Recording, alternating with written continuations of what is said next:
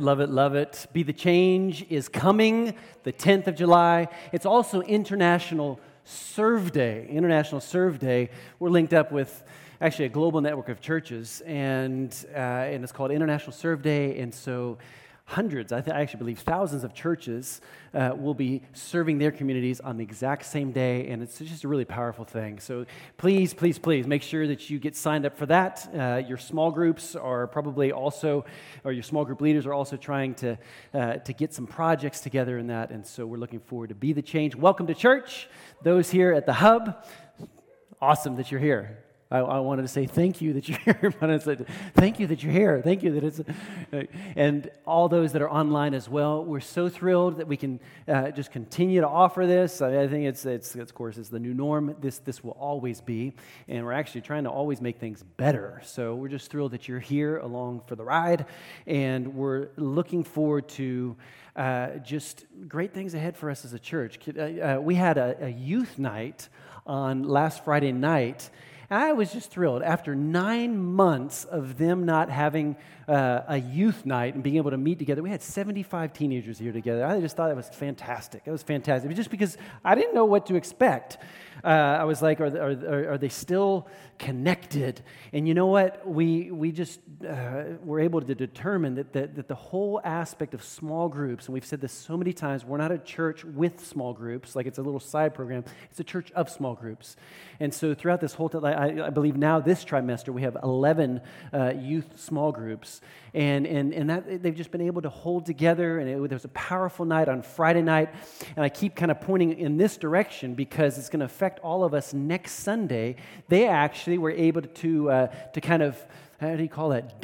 Not dedicate, um, kind of break in the new room, so to say. Uh, as of next Sunday, we are no longer going to be in this room. Okay, and I hear a couple of cheers here. You're online and you're like, man, it must be a horrible room. It is. No, it's not. It's not at all. It's, it's been a huge blessing. I've had my little corner over there for the last year and three months where I could just worship all alone. Now I have to be with the people. And uh, so we're going to have a big room over there where we can actually have up to 120 uh, um, uh, seating with distancing, with social distancing. Actually, uh, under normal circumstances, we can fit about 240 people over in there. And so with multiple services, it's just, it's just going to open up some, some new doors for us, high ceilings, and, and so just a lot more flexibility. And so God's really been working on our behalf. We just got great relationships, and, and he's just, we just really see his hand in that. And so, yeah, so next week we'll be in there, and I'm looking forward to it. Today we're starting a new series, and it's called Upstream. Upstream. Upstream. Whoever told you that uh, being a Christian, and li- your life with Christ was going to be easy, they lied to you. They did. Welcome to church. Um, uh, it is, I, th- I don't think it's, it, it's, it's always surprised me. Let me put it this way it's always surprised me people's expectations when they come to Christ, when they, when they accept God into their lives, that they just expect that everything from here on out is going to be easy sailing.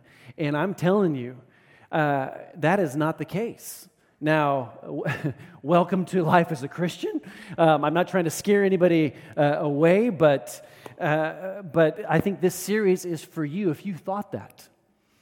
And I, I really felt in, in my heart as I was preparing for, uh, especially for today and for this series, that there are people that are tired and they don't understand why they're tired, and, and they are just about to throw in the towel, so to say.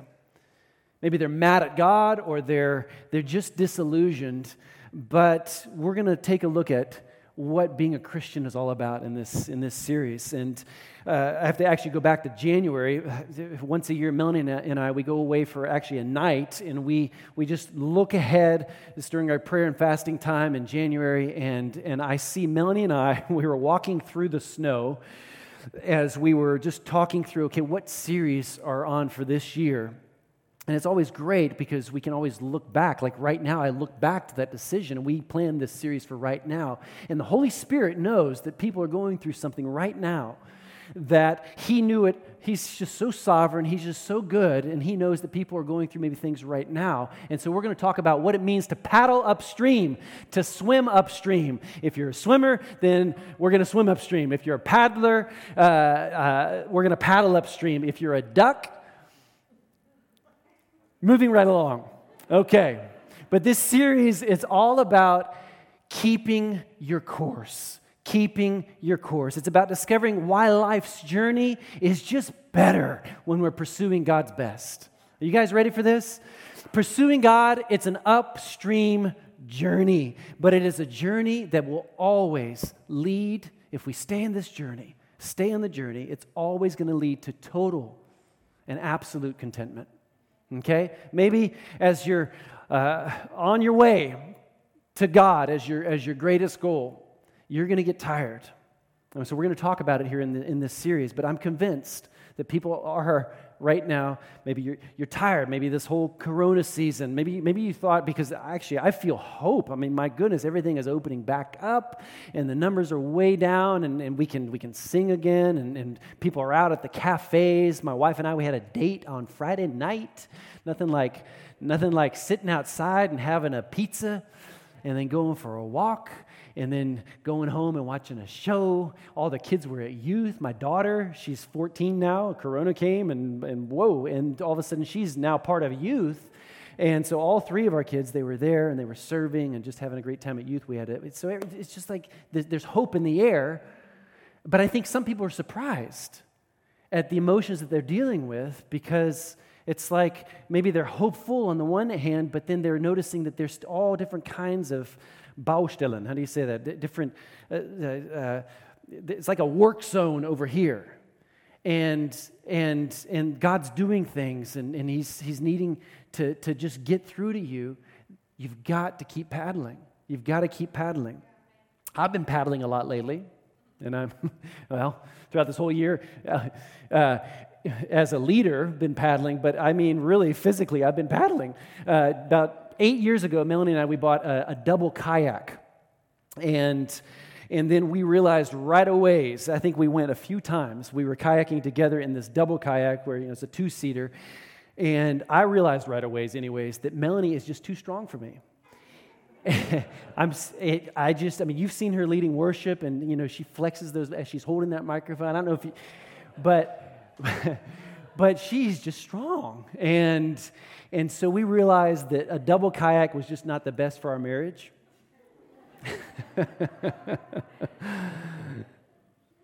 All fun aside.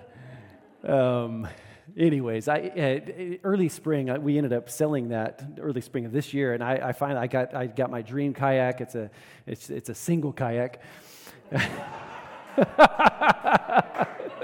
Didn't mean to say it like that, but, and so now I have some me time out on the river. I'm mostly on the river uh, here on the Rhine, different stretches that I go to. And then about a month and a half ago, I think it was, maybe it was two months ago, I actually got up real early in the morning and I, and I, I drove the two hours down to Vierwaldstättersee near Lucerne there.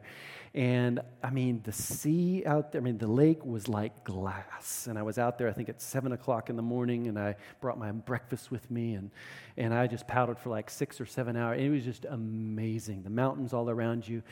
But how many of you know that paddling on a river is a whole different story?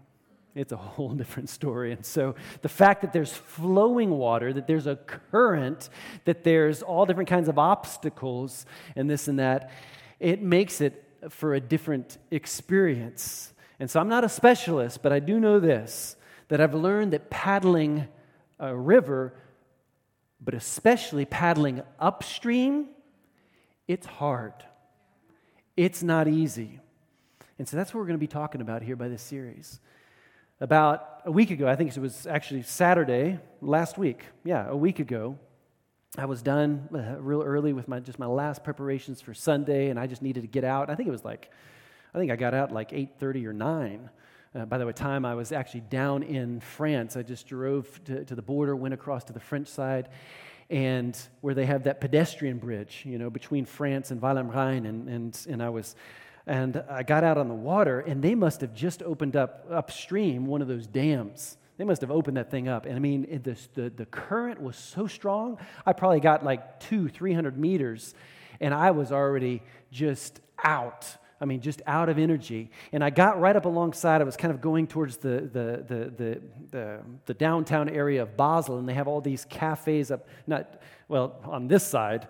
And uh, there's a couple of cafes up on these big barges or ships and they were up on the top deck. Some people, I could hear the music. They're having a good time, laughing and this and that. I'm just, I mean, it's like it's turning dark, and I'm paddling away, going upstream, going upstream. And the one guy shouts down to me, What's your name? I'm like, What? I mean, just paddling, what's your name? And then he gets a beer bottle and he's acting like he's going to throw it at me. And I'm like, I just want to, I, I just want to turn around. I just want to go back home. I mean, paddling upstream is not easy. And as a Christian, you're going to have all kinds of people that are going to be shouting towards you. It's a, so much easier just to turn and just go downstream. There's going to be those voices. Sometimes it's going to be even people in your family. And they just don't understand that life as a Christian, it's not a cakewalk, but the goal, the goal, the goal is life itself. It's life itself. And so, who says that going with the flow is always the best option? Come on. Come on. Choosing to float, just float along comfortably downstream, of course it's always going to be easier, but will the flow ultimately bring you to that destination where you really want to be? And so that's what this, that's what this series is all about. You know, I don't know if you've thought about this, but a stream actually has two ends. You have upstream and you have downstream. And in English, you say it's the mouth of the river where it kind of dumps into the lake or it dumps into the ocean. And it's usually easier and a lot quicker to get there. But there's the other end of the stream, and it's the stream's source. I mean, you guys know where I'm going with this. It's where the flow begins. And at the stream's source, where all the bottled water comes from. It's, it's pure. It's, it's, it's exactly what we need. And it's interesting. Here's a little side note. As I was thinking about this, you know, few people give thought to the, to, to the source. They're just, they're looking for the benefits of, of, of the river. They just want the benefits. They just want the benefits. But few give real thoughts to the, to the source. And, and so I'm here to remind us that, that benefits are good. And that's why cities are built up around rivers. And here's, here's the side note that as I was thinking about that, was, I was like, I was like, there are very few cities that are built up around the source. Because where's the source? It's usually up in the highlands, uh, up in the, not in Scotland, uh, but uh, in, in the mountains, wherever, wherever it is, the highlands. Um, it's up in the mountains where, where there's a glacier or there's, there's, there's, there's down deep in the earth, there's, there's, there's a natural spring. And so, and so it's, it's interesting to note that typically people gather where? Down in the valley. That's where the people gather. But as, as, as you move closer to the source, there's less and less people. It's interesting. And I'm, I'm not insinuating that we as Christians, we need to all move up in the mountains and As I'm not saying that. No, we need to be where the people are. But it's just a good word picture. It's just a great picture. Here in Joel chapter 3, and this, you're going to be, uh, this is the verse we're starting with, Joel chapter 3. Prophetically speaking, the prophet is speaking here, and he's saying, multitudes, multitudes, where are they at? In the valley of decision in the valley of decision. This is actually, it's a reference to the valley of Jehoshaphat, uh, uh, which actually means Yahweh judges. And, and actually, this, this whole portion of Scripture, it's actually prophetic, and it's, it's, it's referring to a day that's going to come where God's going to actually, he's going to judge the nations. He's going to judge the nations, but it's multitudes, multitudes in the valley of decision. I don't want to belong to that multitude. And if we're a part of the, of the, of the, of the brave few, let's be those brave few. And let's go after that goal. Let's go after that, that, that, that Quelle, what's the word? Let's go after the source. Let's go after the source. God Himself. He said that we're to be what? A city on a hill. We're to be a city on a hill. Matthew chapter 5, you are the light of the world. Don't, don't go with the flow. Don't, don't assemble yourselves where the multitudes are gathering in the valley of, de- of decision. You're the light of the world. A city on a hill cannot be hid. So let's aim for the source of the stream. Why? Because he's higher and his thoughts are higher. Isaiah says it like this just, for, just as the heavens are higher than the earth, so my ways, God speaking here, are higher than your ways, and my thoughts are higher than your thoughts. So here's a question Have you clearly determined where your destination will be? Maybe you need to redetermine to paddle towards the right destination. I'm sure you've heard this cool quote. It's, a, it's, a, it's, a, it's actually, it's, it's, okay, well, I had to think about that one. Life is about the journey, it's not about the destination. How many of you heard that quote before? It's about the journey. No, no, you've never heard that one? I've heard it like so many times. Life, it's, and I, I, think that there's a truth in here, and it sounds good. It's like, life's about the journey. And I don't know what that was, but uh, it's about the journey. It's not about the destination. Well, I want to I want to turn that a little bit. I want to say the journey of life, it's going to be a worthless journey if Jesus is not your destination. Okay, so it is important. The destination is so important. I believe there's a little bit of truth in there. Okay, let's, let's, let's recognize that we are on a journey and, and we need to enjoy the journey. I don't want this whole series to be about it's, it's tough, it's tough. Thank you, Pastor Will. But it's about fighting the, the strong currents of comfort. We're going to talk a lot about comfort in this series, temptation, and everything that this world tries to sell as good but good will always be the enemy of God's best. It's always going to be, because there's a lot of good things out there. I'm not saying that everything out in our world is, is, is no, no, no, no. But good, sometimes good can be a substitute for best, for God's best. And so the journey, it's not about comfort. I just want to say here this in the beginning. It is about godly contentment. So not comfort, but contentment. Okay? Uh, it's the difference. True contentment only comes from pursuing God. That's where true contentment really comes in. You can be paddling upstream and your muscles are hurting and people are throwing beer bottles at you. but you're content in your soul. It is well with my soul. My muscles are hurting, but I am heading in the right direction. Are you coming with me? Be that light on a hill. And I think that there are too many people right now that are either on the brink of turning the boat or stopping paddling. And sometimes maybe you're pointing in the right direction, but you just stop paddling. Inevitably, you're going to start moving backwards. And so others have begun to, to, to actually turn downstream. And it's amazing, this whole thing in this last year, year and a half, what it's done to some people. I think that people are surprised. If you really just stop and think about it, and you know people, and maybe you have been one of these people, you would never have thought that you would drift in the way that you've drifted. I don't know who I'm talking to right now, but maybe as a coach, and maybe that's why I just love pastoring so much. It's just one of my passions. it's probably one of the things that actually scares me the, the, the most is when I see somebody drift away from what was their first love. And so, here are three reasons why, I'm going to make it real simple today. Here are three reasons why God is the right and the only right destination. Okay? Number one.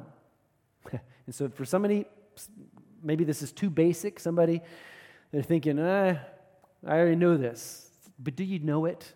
Maybe do you, do you need to be reminded of it today?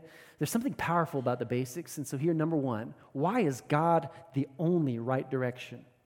to aim for because he, number one, he is the source of love.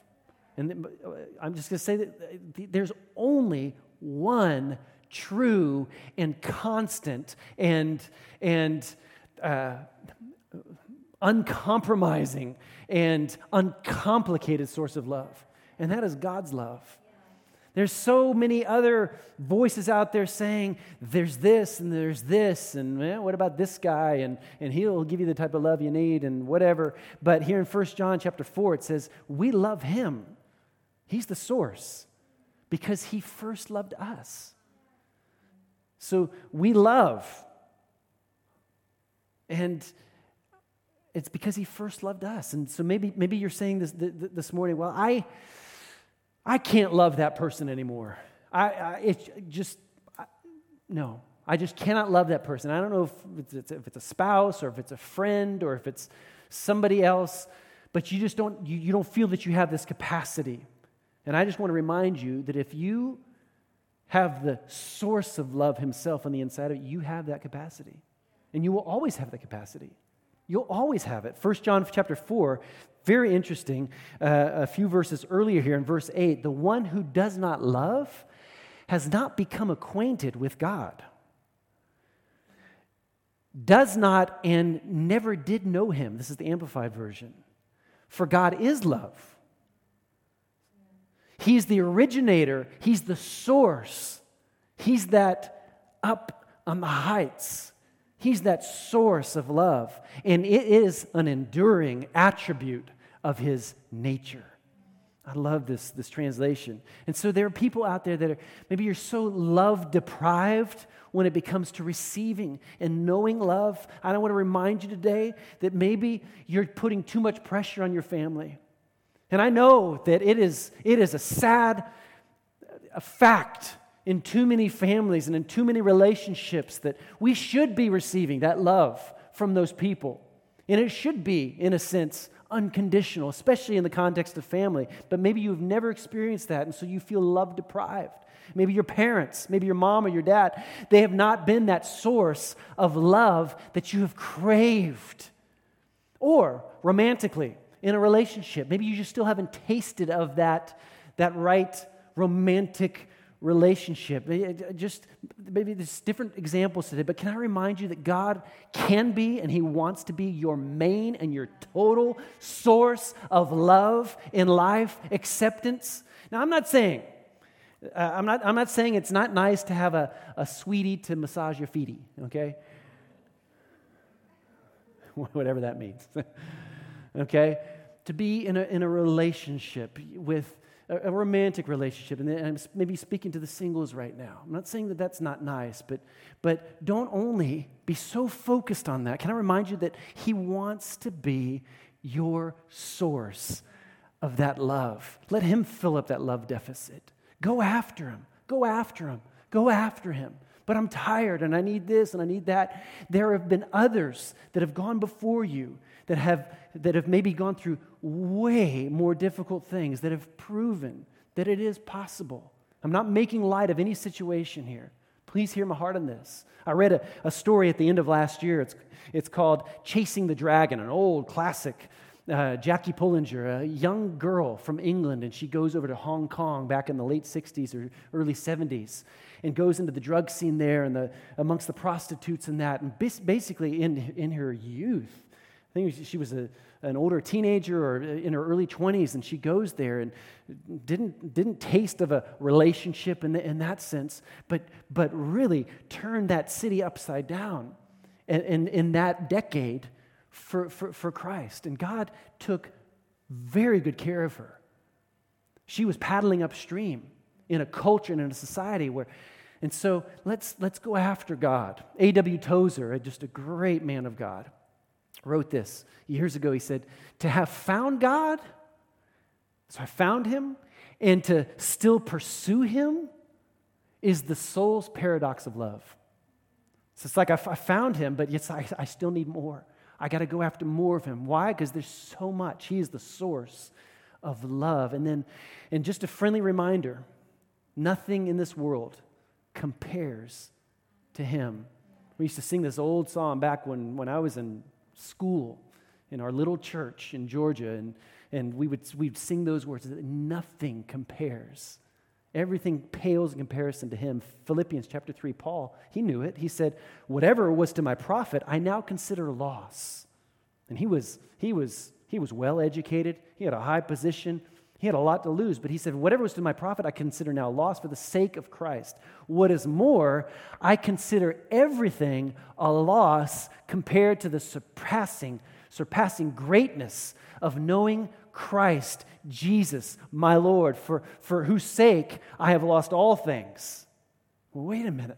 I don't want to lose all things. Well, Paul says, I, I, I consider them rubbish that I may gain Christ and be found in Him. Who's believing for that type of relationship and that type of pursuit and that type of, of, of going after it? In Jesus, I'm believing for it for us. And I, I, I just, I see us as a church just going after all that He is. Let me just, just, I don't know, as a pastor, just fan the flame on the inside of you to go after more, even if your muscles are tired and you're hurting and this and that, and maybe certain things aren't going the way that you planned them. Surprise, he never promised us it's going to be easy, but the end goal, mm, just a taste of that pure water. Let it fulfill you. Only God, your creator, and the lover of your soul. We used to also sing that song. Jesus, lover of my soul. It's, I think it's an old Hillsong song. And so you might be watching uh, some of your friends, some of, some of your family, and, and you're like, Jesus, lover of my soul. And you're just paddling upstream and, and you're going after him. And maybe some of your friends, your family, they're just coasting past you, going downstream. And that's tough, especially when they're like, What's up? they're like bringing you all kinds of, of like advice, like, so much easier. Come on. Come on. What are, you, what are you doing? Why are you waiting, Mr. Right? Why are you waiting, waiting for that, that man of God? Why are you waiting? There's so many other good looking fish in the sea. And you're going to hear these comments, but you're paddling for God's best and you're trusting Him. And you're like, I am content pursuing you, God. You're not giving in to the, the lower valley living by giving in to every temptation. No, you're, I, I'm, I'm taking very disciplined strokes towards the higher pools of contentment. That is what I'm going after. And that is what God desires for us. My muscles are sore. Yes, I've broken a sweat. Yes, people are shouting from the rooftops and they're, they're like, hey, that looks tough. That looks tough but I have not broken my word, and I, I have not seared my conscience by sinning. I am pursuing godly contentment. It is well with my soul. Romans chapter 8 says it like this What we suffer now is nothing compared to the glory he will reveal us to us later. For all creation is waiting eagerly for that. When I read this, verse 19, I had to stop. As I was studying, I was like, oh my goodness, for all creation is waiting eagerly for that future day when God will reveal who his children really are. It, it, it mm, the higher you go, the more I think want to quit because it gets more difficult. But I see a different church. I see a different church. I, feel, I, I see a church full of desire, full of passion for Christ. It's not just something we do, we go to a service, but it's who we are. We're passionate. When, when July 10th comes around and we, and we get to uh, do a Be the Change, an international serve day, we go out there and we're making a difference. And we're going out there and we're, we're that city on a hill and we're paddling upstream, maybe where it's going to be hot outside, and you're out, you're shoveling, and you're making a difference for an old lady in a neighborhood where she just can't take care of her garden anymore, and, and you're making a difference there. It's paddling upstream. Maybe you don't even have your own garden in Griff. How do you say that? Uh, under control. you don't have your own. uh, and, uh, and you're like, I, I can't go do somebody else's garden. Yeah, you can. Yeah, you can. I believe as we sow time, as we sow resources, we sow energy, God just, He just, He just shows us how to better do our lives so that there's margin for, for making a difference. in Jesus' name. Number three, number three, why are we going after God? Why is He the right? Why is He the right destination? Number three, He is our primary source of example. And here's the thing that we, we, we just cannot forget. Not only have others gone before us, the heroes of old, we're going to look at it, Hebrews chapter 11, 12, the heroes of not only have they gone before us, they've proven that it's not easy, but it's better. But Jesus himself, he's the primary source of, of example. And that's what I love about following after God, that he's not a God that, that, that just says, oh, by the way, Jaden, can you bring me that paddle right there? Actually wanted to bring this in a little bit earlier, but he's not, this is my kayak paddle. And he's not the type of God that just says, gives us, gives us the paddle and says, it's going to be hard, paddle hard, go for it. Pursue me. No, he said, I've paved the way for you. Jesus slipped into this world. He put on human form just like you and I. He didn't have to do that. But he, he leads by example, and I love that. That God Himself, He, he allowed Him, He humbled Himself, and He died a horrible death on the cross. He went the hard road. It wasn't, it wasn't just swimming with the, with, the, with the flow, it was hard, it was difficult. And I love the fact that, that, that God, he's, he's, he's, he's like a, a, a, a not only is he God, but he's also like that parent that says, You can do this, you, you can do this. Not like the parent that says, Do this, do that, but doesn't live by example. Can I just encourage us parents to, to lead well? Let's lead our, our children well. But God's not that type of God that, that says, Do this, do that, and He's not willing to, to do the same thing. He leads by example. 1 Peter chapter 2 if you suffer for doing good and endure it patiently, God is pleased with you. For God called you to do good, even if, if it means suffering.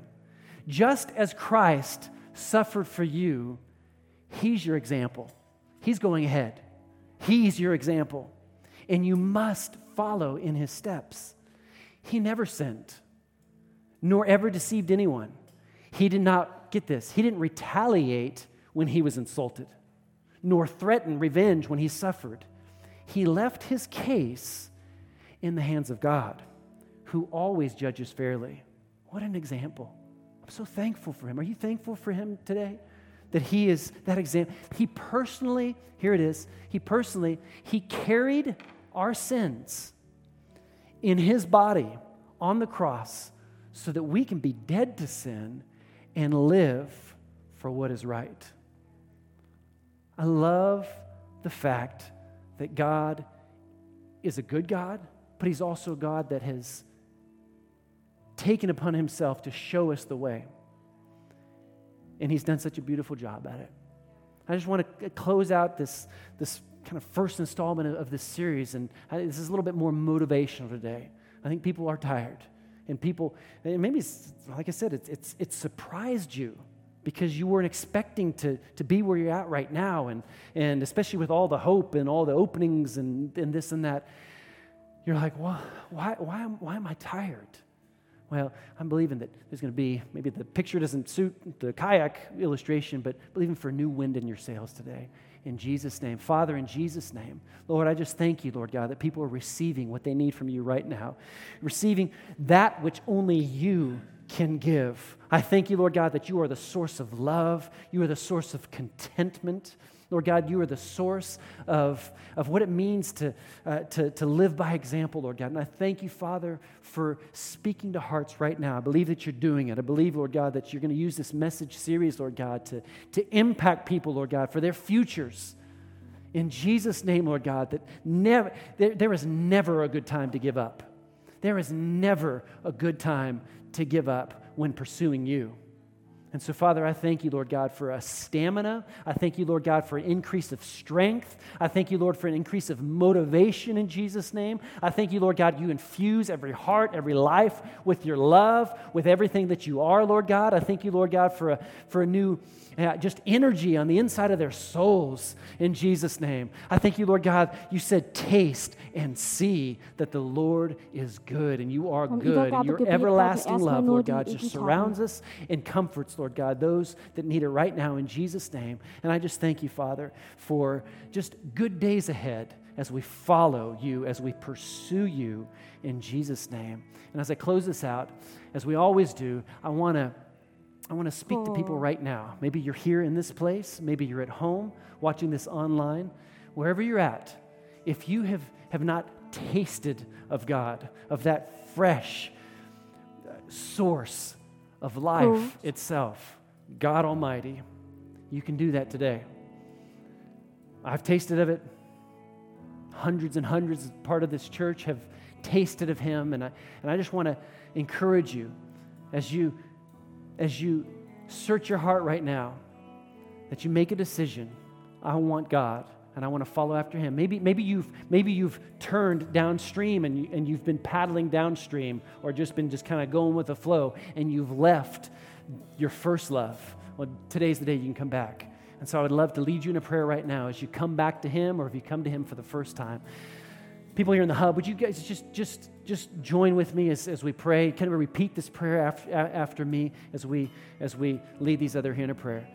You can say this Say, Dear God, I come before you right now, and I recognize that I'm a sinner.